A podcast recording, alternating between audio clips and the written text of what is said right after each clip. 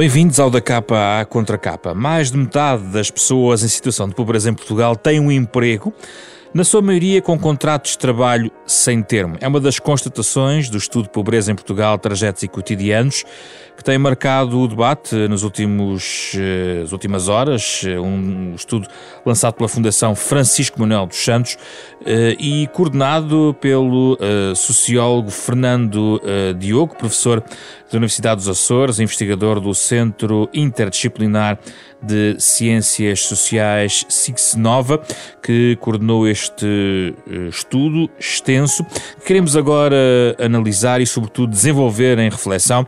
Contamos Contamos eh, também com a presença de Rita Valadas, a presidente da Caritas Portuguesa, para esta reflexão sobre a pobreza em Portugal, o que podemos fazer, eh, que realidades diversas escondem, os números agora conhecidos para ouvir nos próximos 30 minutos.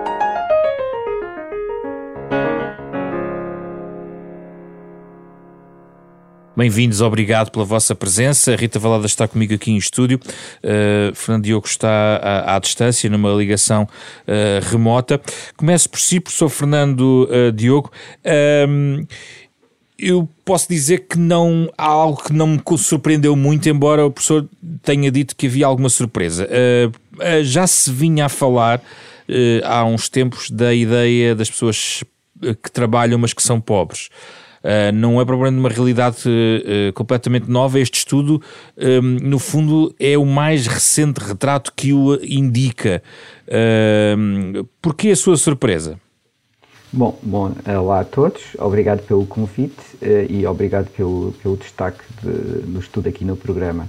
A minha surpresa é mais não de haver pessoas que, que, são pobres e trabalham, isso não é surpresa. A minha surpresa é que, na análise dos dados qualitativos, dentro do perfil trabalhador, fomos encontrar uma maioria de pessoas uh, que uh, têm um contrato de trabalho estável, muitos há mais de 10 e alguns até há mais de 20 anos. Essa é que foi, de facto, a minha grande surpresa.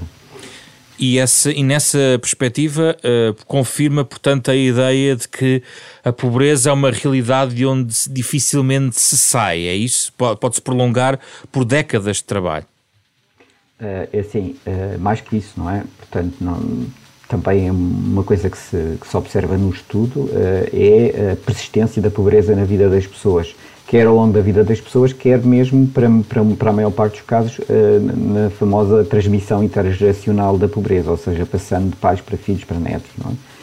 É? Uh, isso é, é uma coisa que nos deve fazer a todos pensar e, e refletir também não é exatamente eh, uma questão que, que seja propriamente uma, uma, novidade, afinal eh, é um, um problema que, que, se transmite às gerações, uh, mas não obstante, uh, debate sobre a pobreza em, em, Portugal, o pouco debate que se tem feito sobre a pobreza em Portugal estava a resvalar, a resvalar muito para a entrada de novas pessoas em situação de pobreza, quando de facto isso não é o cerne do problema, não existindo e sendo claro trágico não é o cerne do problema, o cerne do problema é de facto a grande maioria das pessoas que eh, está de forma muito persistente, muitas há gerações em situação de pobreza.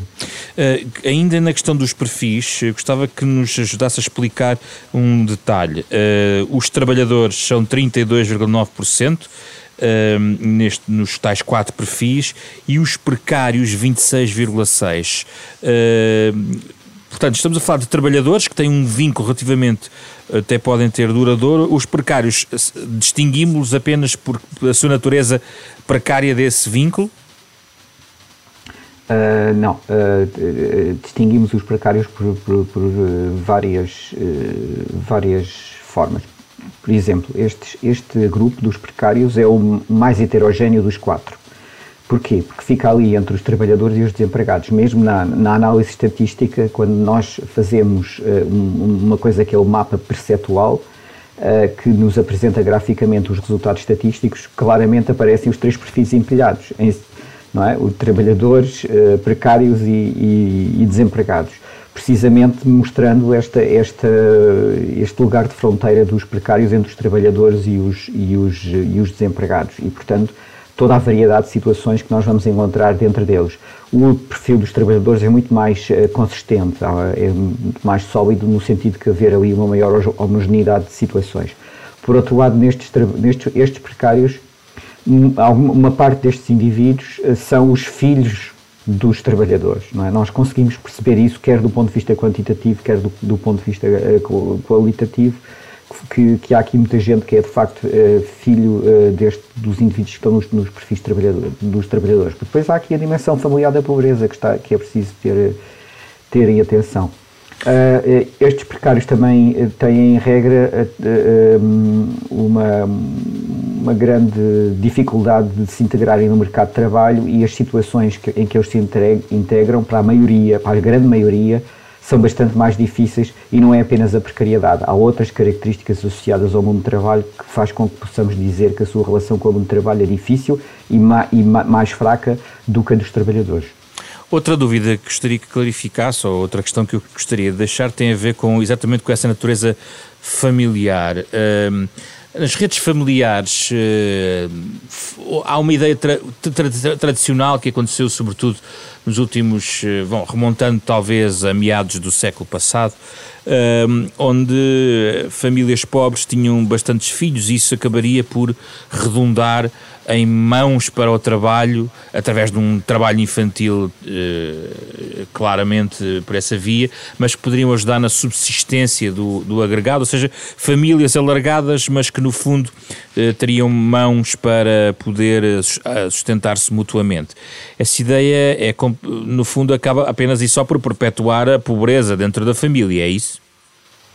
Assim, um, as, as, coisas têm-se vindo a transformar, a sociedade portuguesa tem-se vindo a transformar, o número de filhos tem-se vindo a reduzir, mas nós olhamos para os dados da pobreza uh, e o que é que nós observamos? Observamos que uh, a pobreza infantil é persistentemente mais elevada do que, uh, do que a pobreza em geral, não é? Portanto, a taxa de pobreza infantil é mais, é mais elevada que a taxa de pobreza geral e observamos que há sobretudo dois, duas tipologias de famílias uh, que envolvem crianças que são extremamente afetadas pela pobreza, que são as famílias monoparentais e as famílias com uh, três e mais uh, crianças. Depois, olhamos para o perfil dos trabalhadores e uma das coisas que tornam estes trabalhadores pobres, como é que é possível que haja pessoas que se trabalhem e trabalhem regularmente, há, há muitos efetivos e que sejam pobres, não é? É possível por, por várias, pela conjugação de várias, várias razões. Uma das razões tem a ver com os baixos ordenados, mas mesmo assim estes baixos ordenados colocam-nos acima da situação de pobreza. Mas depois, quando as pessoas levam o seu ordenado para casa, acima da situação de pobreza, têm que o dividir com os membros da família, portanto, fazendo a, a cap capitação, desculpem, e um, o que é que acontece? Acontece que, todo, que todos os membros daquela família são pobres. E estas famílias dos trabalhadores, em regra, são mais numerosas do que as, do que as famílias do, dos, dos, restantes perfis, com a relativa exceção dos precários, e uh, uh, ajudam a explicar porque é que estas pessoas uh, são pobres. Agora, a questão do trabalho infantil, há aqui de facto diferenças geracionais marcadas e os nossos dados mostram isso. Um, o trabalho infantil, digamos, para, para os mais velhos, que é a maioria dos, das pessoas em situação de pobreza, é, é, um, é, é, é, o ingresso no mercado de trabalho em uma situação que hoje em dia consideraríamos trabalho infantil é a regra. Aliás, para a maior parte deles, já na, na altura em que eles ingressaram no, no, mercado de trabalho, aquilo era trabalho infantil, uh, com a relativa exceção de, de algumas pessoas dos mais velhos. Uh, mas uh, uh, para os mais novos essa questão coloca-se menos, cada vez menos. Há, há, de facto uma diferença na escolaridade aqui entre os mais novos e, e, os mais velhos, mas essa escolaridade acrescida dos mais novos, que é relativa, cuidado, se nós no perfil dos precários onde estão os mais novos, ainda assim eh, quase uh, mais de 60% destes indivíduos uh, têm escolaridades muito baixas, não é? Mas é aqui que temos algumas pessoas com o 12 ano e até com, com o ensino superior e a frequentar a outros a frequentar a universidade. Mas encontramos de facto aqui um, diferenças geracionais, portanto há um impacto da melhoria da escolaridade que não é tão grande como uhum. uh, nós gostaríamos e que seria necessário para, para fazer sair as pessoas da pobreza. Uhum. Isto entra como outra questão que eu lhe lanço para poder fazer a questão, se assim o entender, Sim. que é o regresso à escola, o impacto do regresso à escola nestas pessoas. Já vamos à questão da, da escola, há outras, eh, e eu comecei por si e dei aqui também mais algum tempo porque era importante colocar os, alguns termos para a nossa conversa. Agora abro aqui também Rita Valadas, obrigado pela presença, Rita Valadas. Globalmente no estudo, hum, as suas notas principais vão para que tipo de realidades? O que é que ou a surpreendeu ou o que é que mais preocupa, tendo em conta os dados do estudo que agora foi divulgado? Muito bom dia, muito obrigado pelo convite para estar aqui. Eh, eu gostava de fazer uma nota prévia que é este, hum, este estudo é, é o último, é aquele que nós eh, podemos agora eh, usar para melhor aprofundar algumas realidades e toca hum, formas de encarar as situações de pobreza utilizando quer indicadores, quer um,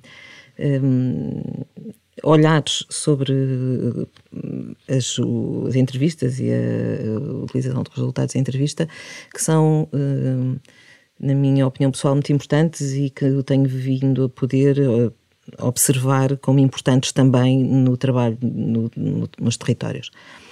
Um, aquilo que, que, eu acho que deve de facto ser eh, relevado é que um, pobreza é, este, é um fenómeno extraordinariamente complexo. É uma. Quando nós falamos de pobreza, podemos não estar todos a falar da mesma coisa. Um, temos muitos, muitos, muitos anos e muito, muito, muito dinheiro atirado para cima de programas do vamos combater, vamos erradicar, vamos acabar, pronto, tudo isso. E na verdade, aquilo que nós conseguimos é, é ter, manter uma pobreza estrutural que oscila, mas não cai, e que eh, nós não temos sabido encontrar soluções. E há uma coisa que aqui este estudo vem trazer, que é a necessidade de olhar para os territórios e para os contextos em que este fenómeno se uh, acontece. E isso transforma uma pobreza estatística numa, numa pobreza uh, que eu acho que tem mais oportunidades de, de combater. E, e, e, celebro isso, celebro que, eh, que, se abram essas perspectivas, porque nós temos vindo a olhar para, para as questões da pobreza com uma enorme frustração, porque todos já participamos em projetos, em programas, em investigações, em, em tudo, em candidaturas sem fim, e não conseguimos que esta situação se altere. Na verdade, ela altera-se mais esteticamente do que na realidade, entre entre sempre à volta dos 2 milhões e, e é, um, é, um, para quem trabalha nesta área uh, olhar para os territórios e perceber que não estamos a conseguir fazer nada uh, apesar do dinheiro que, que, que isto envolve é, é, muito, frustra muito frustrante. Mas essa questão do dinheiro uh, colocado em cima da questão da, da pobreza tem diversas matizes porque o, na sua opinião o dinheiro é mal canalizado, é porque nós estamos a falar, uh, sublinhar sempre que esta taxa de pobreza que falamos é após transferências sociais, quer dizer, há, há, ainda existe aqui a, a uma rede que, que impede que a situação ainda seja mais gravosa. Nós estamos a falar de percentagens que, aliás, o estudo também, também, também Sim, os traz, não é? O estudo deixa muito claro que dar claro. subsídios e dinheiro não resolve. Hum. Não é? Porque se fosse, se dar subsídios e dinheiro resolvesse o problema da pobreza, hum, certamente ele já estaria uh, resolvido. Bem, Portugal é um país pobre, eu acho que nós temos que enfrentar isso. Temos uma pobreza uh, estrutural que não se resolve. E. Um, uh, e, e preocupamos-nos muito quando há estas situações, como agora também temos em cúmulo uh, as situações de crise e, e, os novos pobres, que é, uma, é, uma, é um conceito que eu, que eu não. Não gosta? Não, não é, não, não tem que gostar nem deixar de gostar, é só. Não, não entendo, não compreendo o que é que é isso dos novos pobres porque cada vez que há existe uma situação de crise, devemos estar todos a trabalhar para que essas pessoas que estão em risco e que eh, que agora ficam ainda mais evidentes as, as razões que as levam e que as fazem permanecer, nós devíamos estar a trabalhar para que essas pessoas não fossem engrossar este número, eh, porque depois em 2 milhões, mais mil, menos mil, não faz muita diferença, mas o cúmulo de muitos mil faz, faz muita diferença e, sobretudo, faz muita hum. diferença ao nosso país. Deixe-me ficar aqui neste ponto dos dinheiros que gastamos para tentar travar a questão dos subsídios e ouvir a percepção do professor Fernando Diogo sobre, sobre este tópico. Professor Fernando Diogo, qual é a sua perspectiva em relação a, este, a esta observação? Bom, nós temos aqui, penso eu, eh, três ideias que podemos discutir. A primeira é que, de facto, as transferências sociais têm um efeito importante eh, na redução da pobreza, sobretudo a pobreza dos idosos. Aliás, a maior parte dos apoios sociais em Portugal uh, é dirigido aos idosos uh, e isso tem um impacto e, tem, e teve um impacto ao longo do, ao longo do, do enfim, do século XXI, que já leva 21 anos, não é? Temos dados sobre desde 2003 e percebe-se que a pobreza dos idosos tem diminuído e isso deve-se de facto às transferências sociais que são sobretudo dirigidas para si e, e sobretudo sobre a forma de pensões.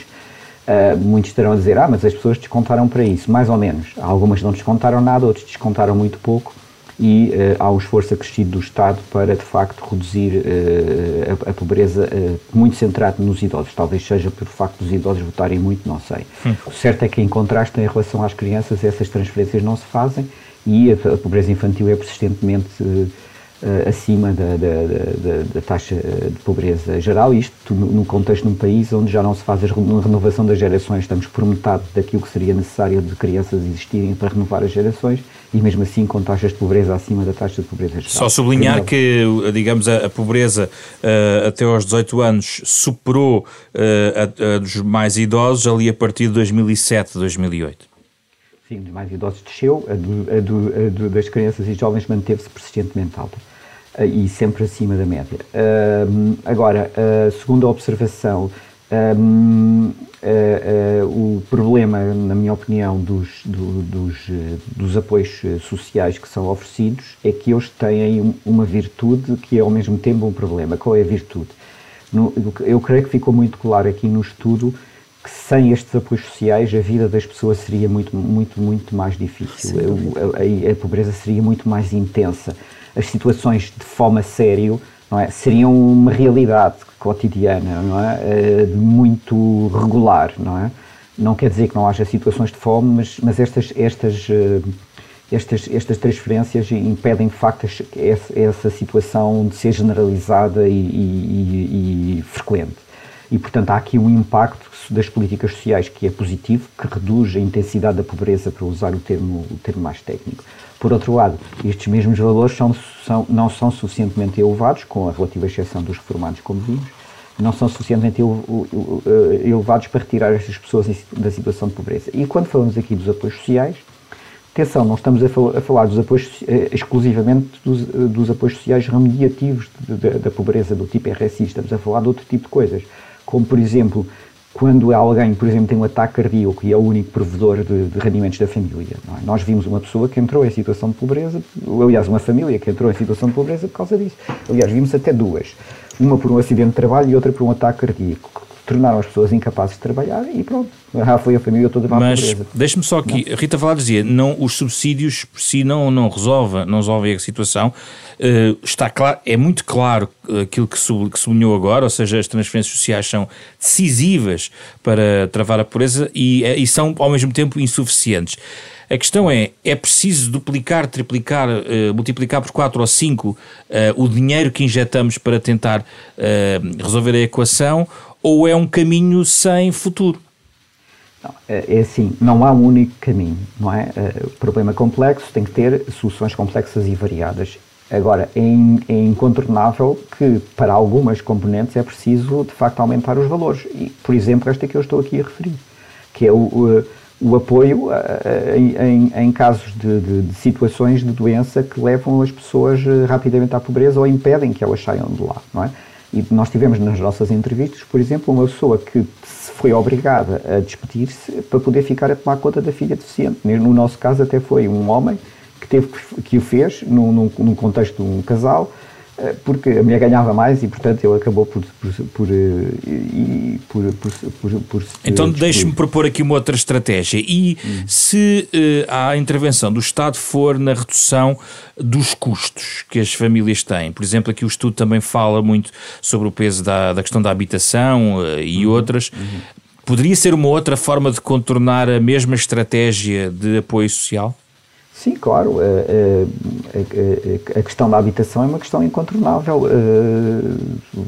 O Estado tem tido, nomeadamente a partir dos PER, Programas Especiais de Realojamento, uma intervenção na habitação, mas esta, intervenção, como acontece em alguns países, como na França, no Reino Unido, uh, ser mais, uh, mais generalizada do que aquilo que é, porque não basta olhar para uma, para uma, imobiliária em Lisboa para ver os preços que se pedem para rendas de 2 mil euros, é uma loucura total, não, não, não, não, não é completamente, não se consegue Não é possível, exatamente. Vamos, aqui, é vamos aqui voltar a Rita Valadas. Há uma nova geração de apoios sociais que precisamos?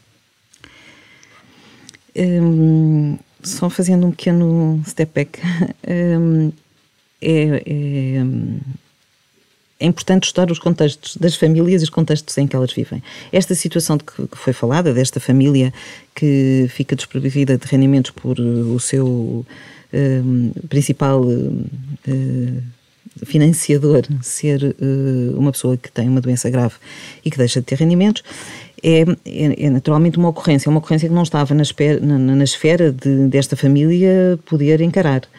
Estas situações de doença ou de crise, ou todas as situações que não estavam no ideário da vida daquela família ou na Pode ser aqueles três Ds, o desemprego, doença e divórcio, por exemplo. Se se conciliarem esses três Ds, como outros, como uh, as desigualdades e uh, a deficiência uh, em algumas situações, que leva, por exemplo, mães como essa a deixar de trabalhar para poder cuidar do seu filho e outras, em cúmulo com situações de grande diminuição de rendimento pontual ou permanente, obviamente que não.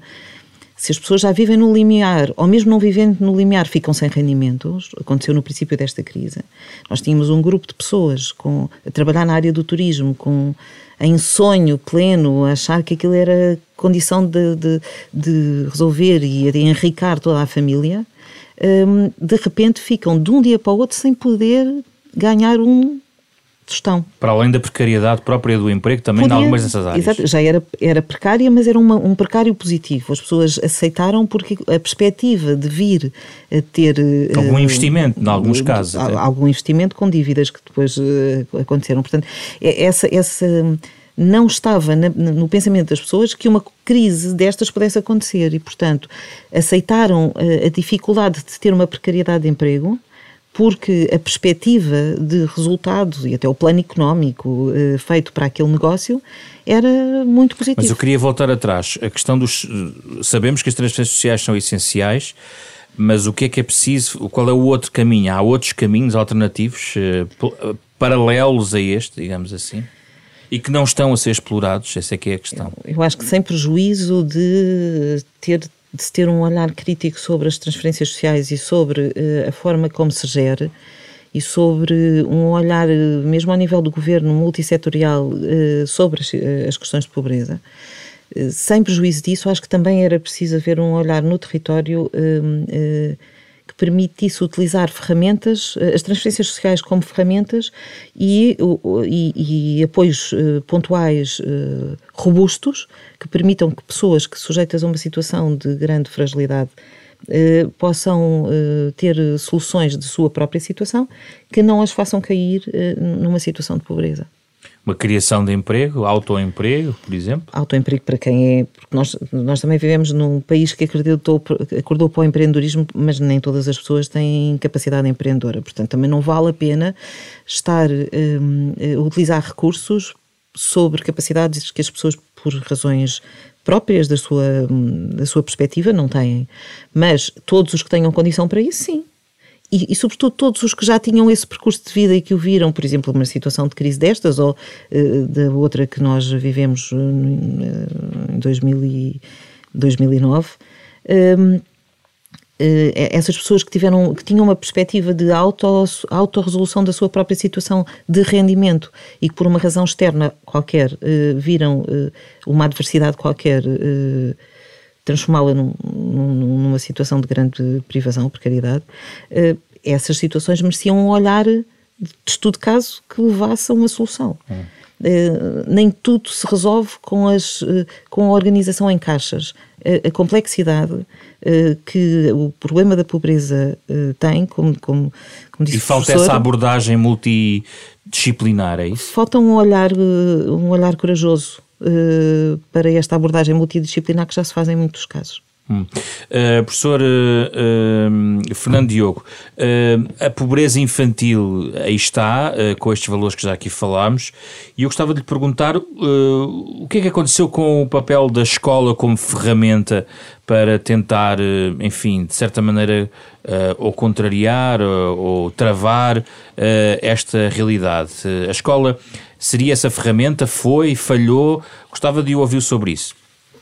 Pronto, uh, antes de, de, de, lhe responder, há uma, uma coisa que, que, eu, que, eu, que eu penso que casa muito bem com uma coisa que a doutora Rita acabou de dizer e que gostaria de aproveitar aqui para dizer, Força. porque acho que é, uma, é muito importante, que é uh, uh, trabalhar a pobreza a, a partir do, da, da, segurança social é, é, é condição suficiente para, para que tudo falhe a segurança social não a pobreza não pode ficar acantonada à segurança social uh, porque tem porque precisamente que é uh, multissetorial. Está-se agora a discutir a criação de uma estratégia nacional de luta contra a pobreza. Eu sou um dos autores da estratégia regional dos Açores da luta contra a pobreza tenho alguma experiência de como, é que isto se faz e posso garantir que uh, se, o, se é se é a intenção do governo do governo da República colocar a luta contra a pobreza nas mãos da segurança social isso vai falhar de certeza absoluta não é? Não, não, inequivocamente.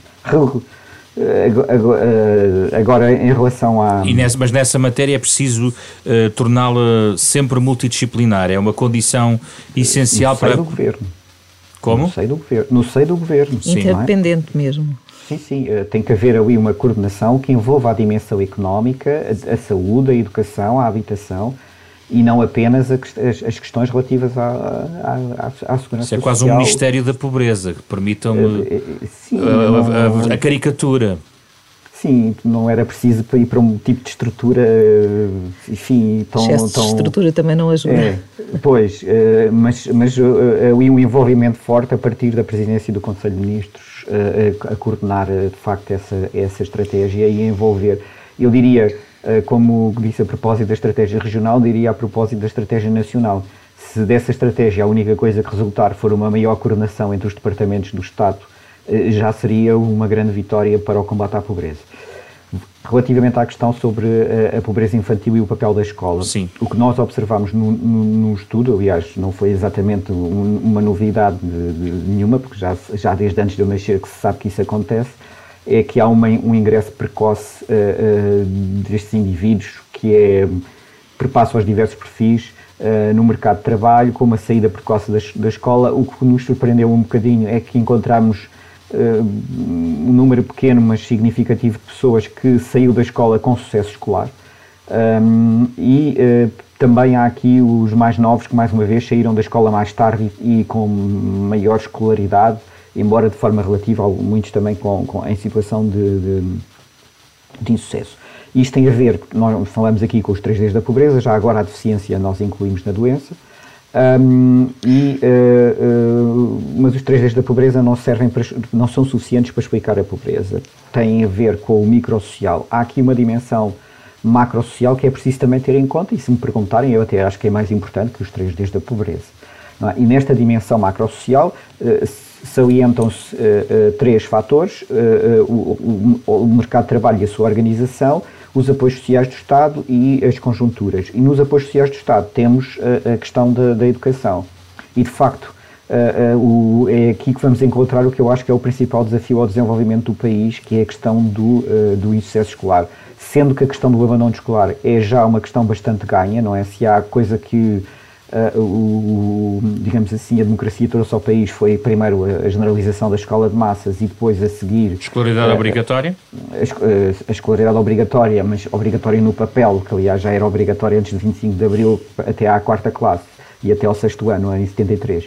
Um, o, o, que se passa é que não era cumprida, não é? Agora nós, nas gerações mais novas, uh, e tem, isso já, já acontece, há agora um indicador que, tem, que é muito badalado, que foi criado pela União Europeia para a Estratégia 2020, que é o abandono escolar precoce uh, 18 uh, 24 anos, e Portugal passou de um valor que era para aí umas 4 ou 5 vezes o valor europeu para um valor abaixo da média europeia, e isto em relativamente pouco, pouco tempo. Foi uma vitória tremenda. Portanto, há aqui, de facto, uma grande, um grande, uma grande vitória em relação ao abandono escolar. Resta-nos o problema do, do insucesso, que é provavelmente o maior desafio ao desenvolvimento do país. Sem pessoas educadas, isto tem consequências as mais diversas na economia, na saúde, na, na felicidade dos indivíduos, por exemplo. Uh, estudos feitos em Portugal mostram quanto maior o nível educativo, maior o nível de felicidade dos indivíduos. Um, uh, e portanto ainda, ainda que os estudos mostrem também que o, um elevador social baseado na educação esteja um pouco avariado em Portugal. Sim, nomeadamente estamos a falar do, do estudo da, da, da OCDE, o, precisamente com esse nome, que mostra que são precisas uh, cinco gerações para que alguém hoje em situação de pobreza passe para rendimentos médios, uh, para que os seus descendentes passem a ter rendimentos médios. Mas o que nós podemos olhar é que, de facto, o impacto da escola precisa de ser mais trabalhado. E há outros estudos, por exemplo, feitos pelo, pelo Gabinete de Estudos do Ministério da Educação, que mostram que de facto há um impacto de escola em Portugal. Isto é, há escolas que têm, posição, têm, têm populações escolares com, com, com posições sociais uh, iguais e, e, que o sucesso numa escola e noutra é muito diferente. Uma tem sucesso abaixo do que seria de esperar, outras têm sucesso acima do que seria de esperar. Portanto, há aqui uma, uma margem de, de melhoria que vai com certeza ter um impacto na pobreza infantil. E deixe-me só terminar sim, dizendo sim. isto. A pobreza infantil, nós não podemos olhar para ela pensando a pobreza infantil na infância a pobreza infantil, porque a infância é uma coisa que passa, isso passa, e passa até muito depressa, se, se, se bem nos lembramos, não é? E, mas as consequências ficam, ficam para a vida até o momento da morte.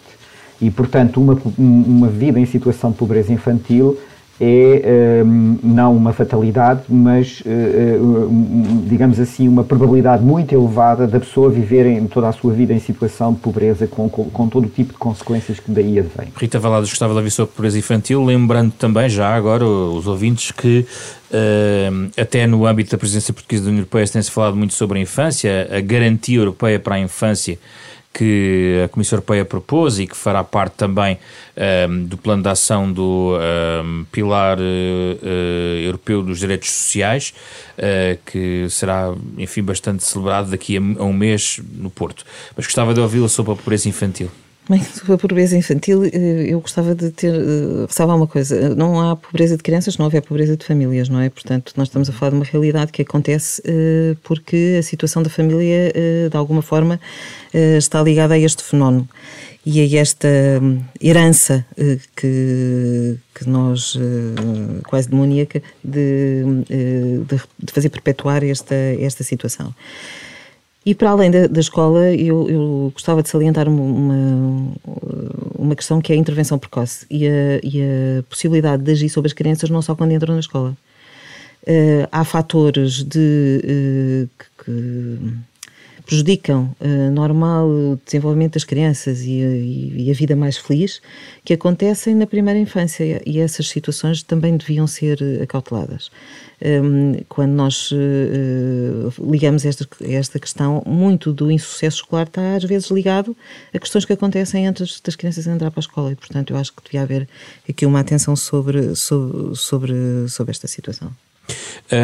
Nós, o estudo uh, parou antes, digamos assim, da, da pandemia e em muitas conversas, até prévias para este programa, quisemos também esta preocupação de não sequestrar o, este debate em relação à pandemia. Contudo, Rita Valadas, qual é a sua perspectiva pelos indicadores que vai recolhendo do que a pandemia vai fazer, para além daquilo que parece relativamente de senso comum, ou óbvio, eh, ou evidente, pelo menos a um leigo, eh, que vai agravar ou poderá agravar esta realidade?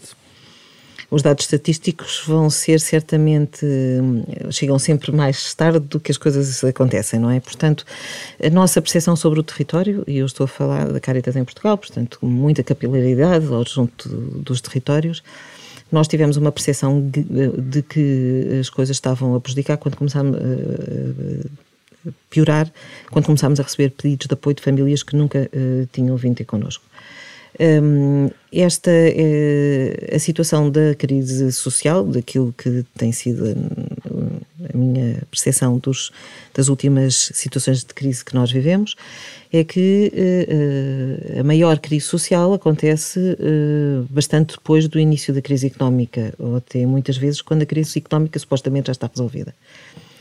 Um, a retoma, de, de, a retoma económica uh, ainda é acompanhada por crise social porque muitas vezes há perda de emprego. É mais baixos, do que a crise económica propriamente um Portanto, uh, todos os sinais que nós tínhamos agora, e temos alguns, não, não são a história desta crise. E a história desta crise vai-se escrever depois. Eu acho que ninguém pode dizer, uh, às vezes perguntam-me o que é que vai acontecer daqui a um ano. Uh, perguntaram o ano passado e eu o que disse, o que nos ensinou 2020 é que uh, nós não podemos planear. Não é? O que nós planeámos em 2019 não aconteceu. E não aconteceu com uma coisa que era completamente inesperada e nós não estávamos à espera. Temos mais, um, mais uma complexidade em cima, em cima de uma crise económica, das, das crises económicas e das crises eh, sociais que nós temos eh, sido habituados a, a ver. Eh, mais uma vez, eu chamo a atenção para a importância de olhar para o, para o território. Aquilo que é, e mesmo olhando para os 3Ds, nós, uma situação, por exemplo, em Lisboa, não se resolve da mesma maneira que uma situação numa zona rural. A situação uh, não é uh, de crise não é igual e, portanto, as soluções também não devem ser iguais. E a percepção dos indivíduos também não, que é uma coisa que este estudo uh, chama a atenção e que eu acho que é muito importante e devia ser olhado com muito, com muito, com muita atenção, é que quando nós falamos com as famílias, a percepção que elas têm de ser ou não serem pobres é, é, é, é também muito diversa de acordo com os seus contextos e com as suas situações. Portanto, as pessoas são o centro e devem ser sempre o centro. Eu sei que isto é, um, é uma. É um, é uma, um chavão. Um chavão que as pessoas já, que já enjoam, mas há outros que, mesmo, que também, também, também enjoam e continuam a utilizar-se. E por isso eu, eu acho que a, a pessoa e a sua, a sua, e a, e a sua existência, a sua, a sua condição territorial e de e, e, tudo o que a afeta, porque nós temos uh, também fatores informais da economia informal podem ser uh, muito importantes para a resolução de uma situação uh, de, de, crise. Ehm, nós temos que saber olhar, olhar as lições que temos para tentar resolver este problema da pobreza estrutural e temos e acha que, que isso está incluído nas, nas estratégias de recuperação, de resiliência que temos ouvido aí? Eu não sei se está, se não, mas tenho esperança que sim. Eu, eu acho que tudo o que nós façamos, tudo que a Rádio Renascença faça, tudo o que a Fundação faça e tudo o que os investigadores façam para chamar a atenção para a necessidade de, olhar um, de ter um olhar uh, transversal sobre a complexidade deste problema e não sobre uh, as, as, respostas que nós temos e que, que, nos confortam porque já fizemos, já fomos bonzinhos e, portanto, já arranjámos aqui uma solução e ninguém tem mais que se queixar. Uh, eu, acho que nós temos que olhar, uh, se todos falarmos sobre isso, vale a pena. Portanto, é é dar voz. Fernando Diogo, vamos terminar a nossa reflexão exatamente na pandemia, que aliás merece um pós-fácil neste, neste vosso uh, estudo. Quer desenvolver, no fundo, as ideias-chave que tem sobre este tema? Pronto, a primeira ideia é uh, a pandemia é uma espécie de elefante na sala quando se fala sobre a pobreza e não podemos uh, não podemos uh, cair na tentação de, de, de deixar o, o, debate sobre a pobreza ficar refém da questão da, da, da pandemia. Porquê? Porque o, o, problema da pobreza é anterior, estrutural, portanto é, é algo que transcende bastante a pandemia. Dito isto, é evidente que a pandemia tem, tem, tem, tem estado a ter impactos, nós não temos ainda dados, os dados de 2020 sairão no final deste ano ou no princípio do próximo. No entanto, vamos tendo uh, os resultados que nos vão sendo dados por instituições, como a Caritas, uh, vamos tendo outros dados uh, que se chamam proxy, proxy é uma palavra inglesa, inglesa que significa procurador, portanto são dados indiretos, resumindo e concluindo, e aí vamos vendo, obviamente, e vamos tendo a experiência também do, do do, do, do que aconteceu na, na, na, última crise, que não foi assim há tanto tempo.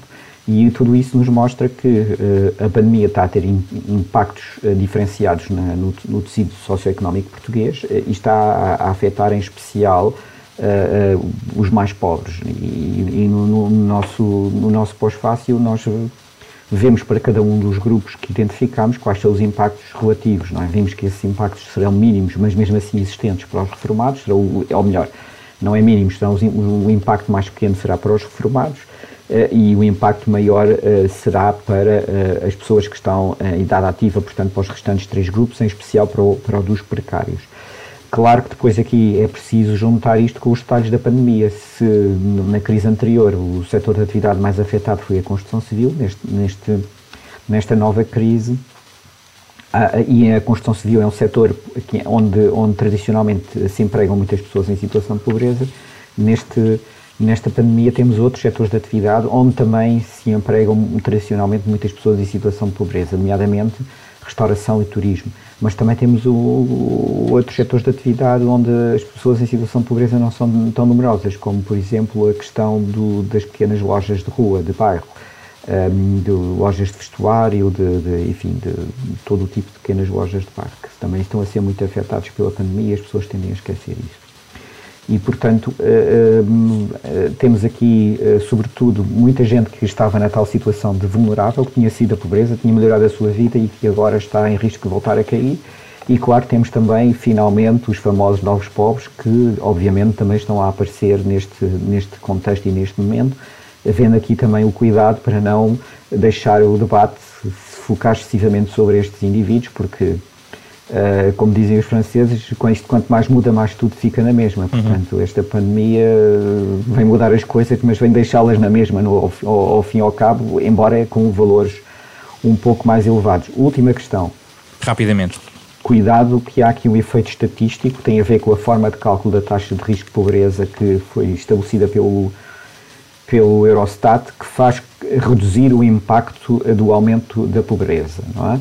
que é a questão da mediana do rendimento. Quando o rendimento desce, a mediana também desce, portanto, indivíduos que eram pobres num ano com o rendimento, no ano a seguir com o mesmo rendimento já não são.